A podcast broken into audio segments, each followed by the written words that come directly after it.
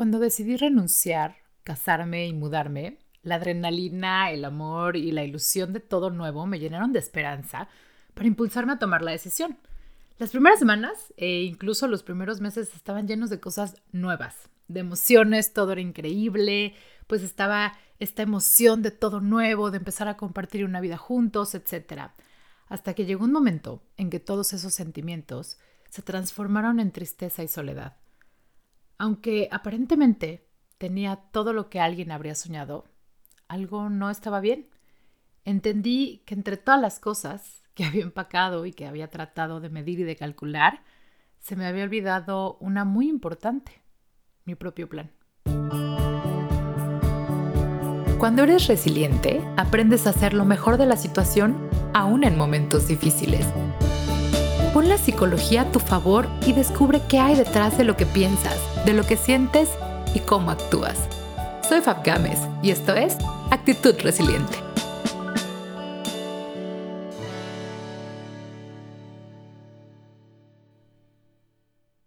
Hola, hola resilientes, ¿cómo están? Este es el episodio 27 de Actitud Resiliente. 27 es mi número, así que prometo dar como siempre lo mejor de mí para que sea un gran episodio. Por lo pronto ya tenemos un gran tema, que eso es muchísima ganancia.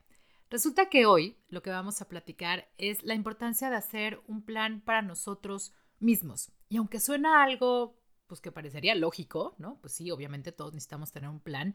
En muchas situaciones de la vida se nos olvida, especialmente cuando estamos hablando de cambios, de estos cambios que la vida nos presenta, a veces por decisión o no, pero los cambios en los cuales las circunstancias de nuestra vida y de nuestro alrededor, incluso de nuestro día a día, empiezan a cambiar, digamos que mucho más rápido de lo que tú puedes procesar. Esos cambios que te llegan de shock, a los que no te queda más que adaptarte. Y te voy a poner algunos ejemplos. Por supuesto, los expats han de estar pensando el momento en el que me mudé, ¿no? Porque pues yo también fue de lo primero que pensé, como ese momento en el que me mudé, en el que todo cambió y aunque fue decisión propia, sí hubo cosas que evidentemente no vi venir. Yo siempre digo que alcancé a medir el 30% de todo lo que realmente iba a cambiar, iba a pasar, iba a padecer e incluso iba a disfrutar también.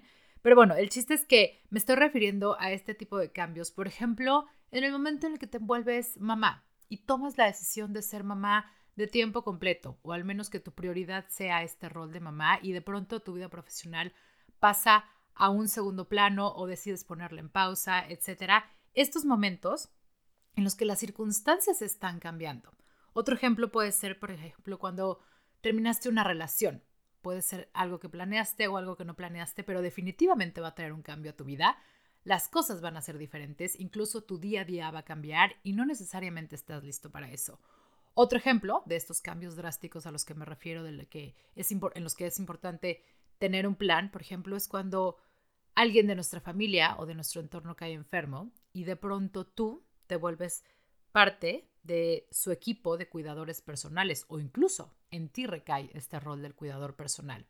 Definitivamente no es algo que puedes evitar, es un cambio sumamente fuerte en tu vida, es algo que ya está aquí, que tienes que aprender a vivir con la situación, lo mismo que con el bebé, no lo vas a regresar, pero de pronto sí es importante tomar perspectiva y empezar a hacernos un poco más conscientes acerca de qué es lo que está pasando con nosotros. Por eso quiero dedicar este episodio a la importancia de tener un plan para ti, a la importancia de poner atención en saciar tus necesidades, en satisfacer eso que es importante en tu vida, porque es bien común que lo dejemos en segundo plano. Cuando trabajo con expats, por ejemplo, muchos de ellos la razón por la cual están fuera, como en mi caso, es porque su pareja es la persona que está trabajando fuera y entonces las condiciones se prestan para que se desempeñe de una u otra manera. Y aunque sí hay un concepto de vengo a acompañarlo, de pronto te cae el 20 de que realmente no es así, tú no vienes a acompañar a alguien, vienes aquí a formar una vida. Es lo mismo que cuando tienes un bebé, sí, si eres mamá de alguien, pero ahí no termina tu vida o no termina tu rol. Aparte de ser mamá de alguien, tienes que empezar a pensar en ti y en, satisfacer tus necesidades. A lo que me quiero referir con todo esto es que hay situaciones en la vida en las que parece que solo podemos ser reactivos, es decir, que estamos solamente esperando a reaccionar conforme a lo que la vida nos pone. Pero siempre hay una forma de ser proactivos Y esta es precisamente empezar a ver por ti. Si la situación de una u otra manera está ahí, ya no la puedes cambiar, lo que sí tienes que tener muy presente es que tú también tienes el derecho de buscar tu propio camino, de buscar tu propio bienestar, tu propia plenitud, eso que te da paz, eso que te hace sentirte agradecido, levantarte todos los días con ganas.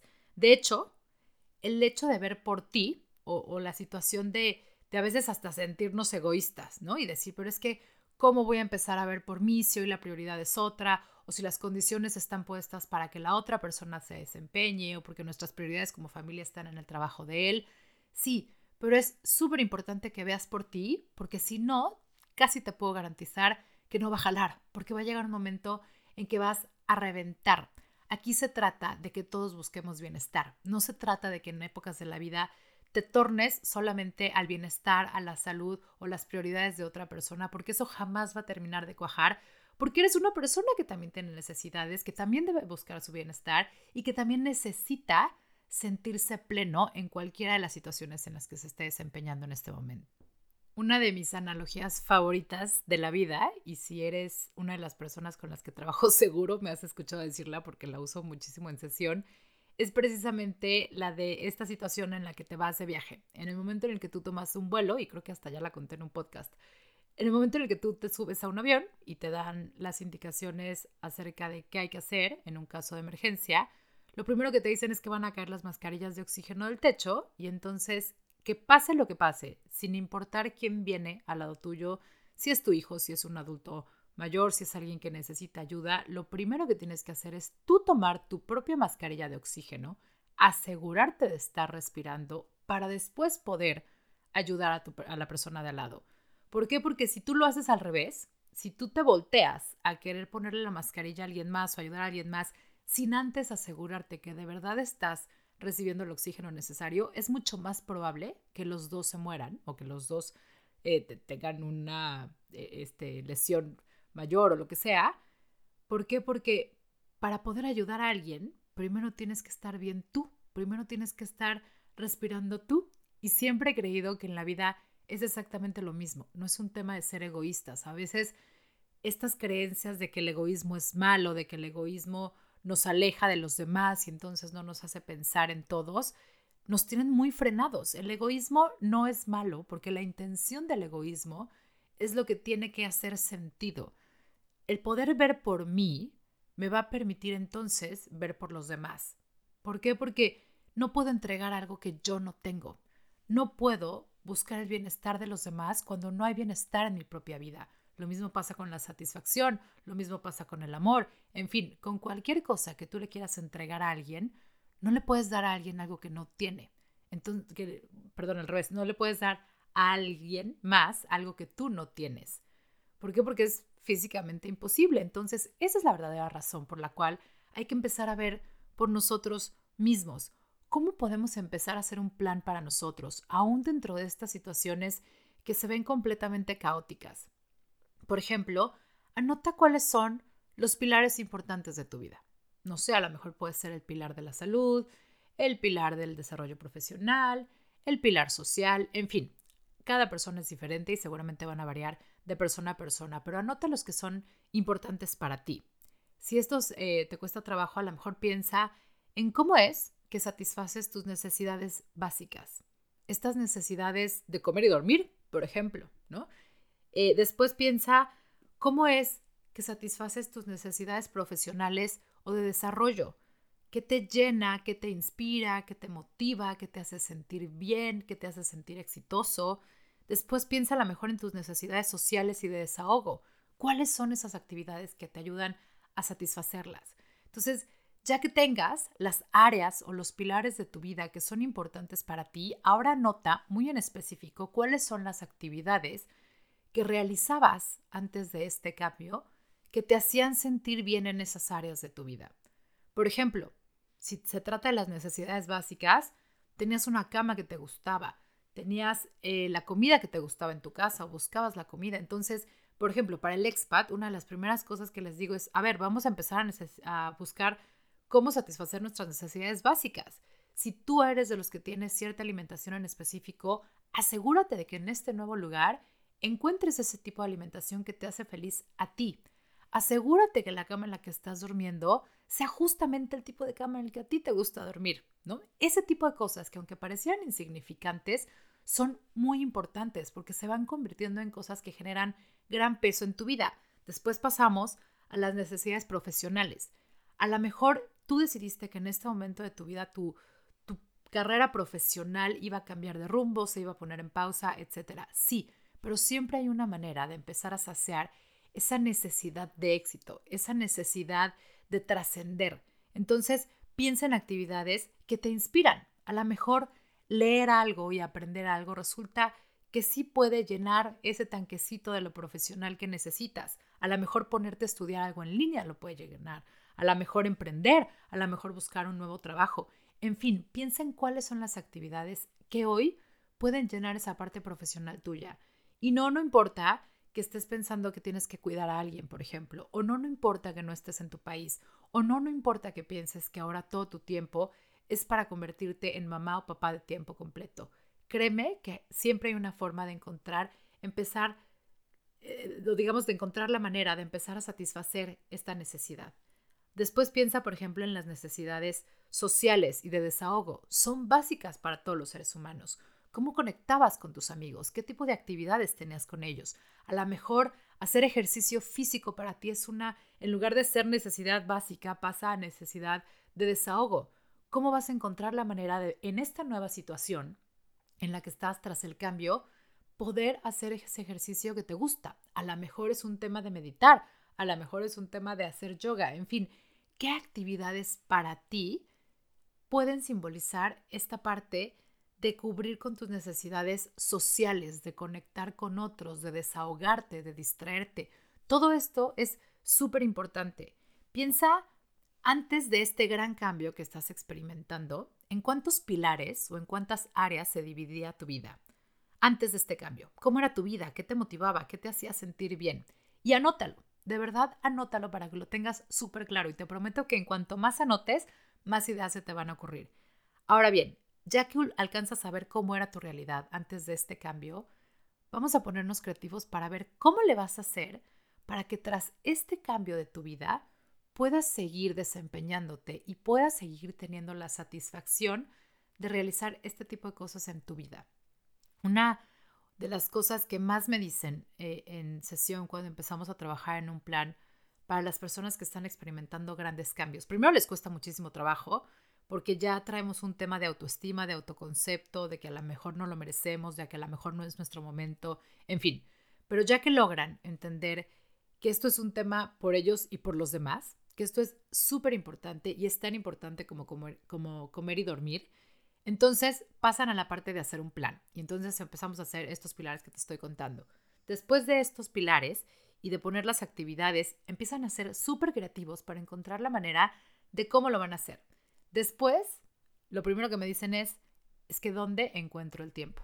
¿Cómo le hago? Porque siento que ya no tengo tiempo. Acuérdate que la percepción o esta idea de que no tenemos tiempo puede ser solo una creencia. Y te lo voy a decir muy fácil. Recuerda que al final, si tuvieras que hacer algo indispensable dentro de tu nueva situación con este cambio en tu día a día, si tuvieras que incluir una actividad que fuera indispensable, así de vida o muerte para tu vida, encontrarías el tiempo y la manera de hacerlo. Por lo tanto, te invito a que estas actividades que acabas de describir o que se te acaban de ocurrir, las consideres como indispensables. ¿Por qué? Porque necesitas oxígeno. Estas cosas son las que te van a dar oxígeno para poder estar para los demás, para poder convivir con los demás, para poder impactar positivamente la vida de otros. Hacer un plan para ti es sumamente importante. ¿Por qué? Porque si no, te vas a topar al paso del tiempo con la frustración, con enojo, con muchos miedos de retomar las cosas. Y la verdad es que la vida sigue pasando. Si bien las circunstancias han cambiado, siempre hay una manera de encontrar cómo hacerlo por ti y para ti. Y créeme, les estás haciendo un favor también a todos los que te rodean. ¿Por qué? Porque el hecho de que tú estés bien va a ayudar para que el grupo de personas con quien convives más cercano también estén bien. Porque si no, el día de mañana, después de todo este cambio, vas a tener más problemas. de poder reencontrarte. Esto incluso puede acabar en síntomas de depresión o de ansiedad. ¿Por qué? Porque los seres humanos nos frustramos cuando tenemos esta idea de que dejamos de ser nosotros, cuando tenemos esta idea de que estas necesidades básicas profesionales de desarrollo, sociales, de desahogo, de ocio, de lo que sea, ya no están satisfechas. Y puede que al principio no te des cuenta, pero te prometo que esto al paso del tiempo se va a convertir en un grave problema. Y nadie queremos eso. ¿Por qué? Porque el punto es estar bien.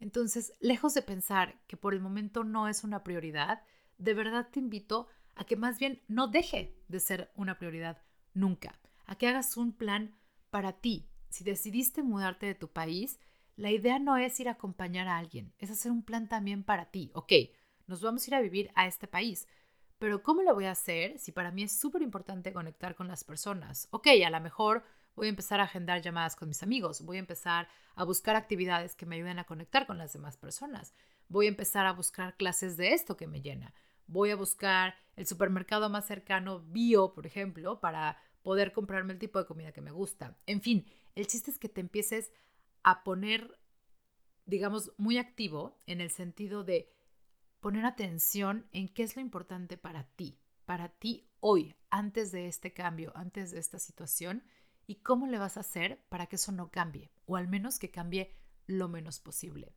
Recuerda que todos los seres humanos pasamos por diferentes etapas en la vida y muy probablemente nuestra manera de comportarnos cambia. El punto es que perdamos lo menos posible esa esencia que tenemos, esas cosas que nos hacen felices en la vida y que de una u otra manera también le dan sentido a la manera en la que percibimos. Muchas gracias por estar aquí. Espero que lo hayas disfrutado. Recuerda que si estás teniendo problemas para adaptarte a este cambio, siempre puedes buscarme. Me va a encantar que trabajemos juntos. Eh, te dejo mi correo electrónico que es info resilientecom En Facebook me encuentras como Actitud Resiliente y en Instagram como Actitud-Resiliente. Gracias por estar aquí. De verdad te invito a que hagas tu plan, a que lo hagas desde el corazón y a que tú también encuentres siempre una manera de hacer lo mejor de la situación. Nos escuchamos pronto.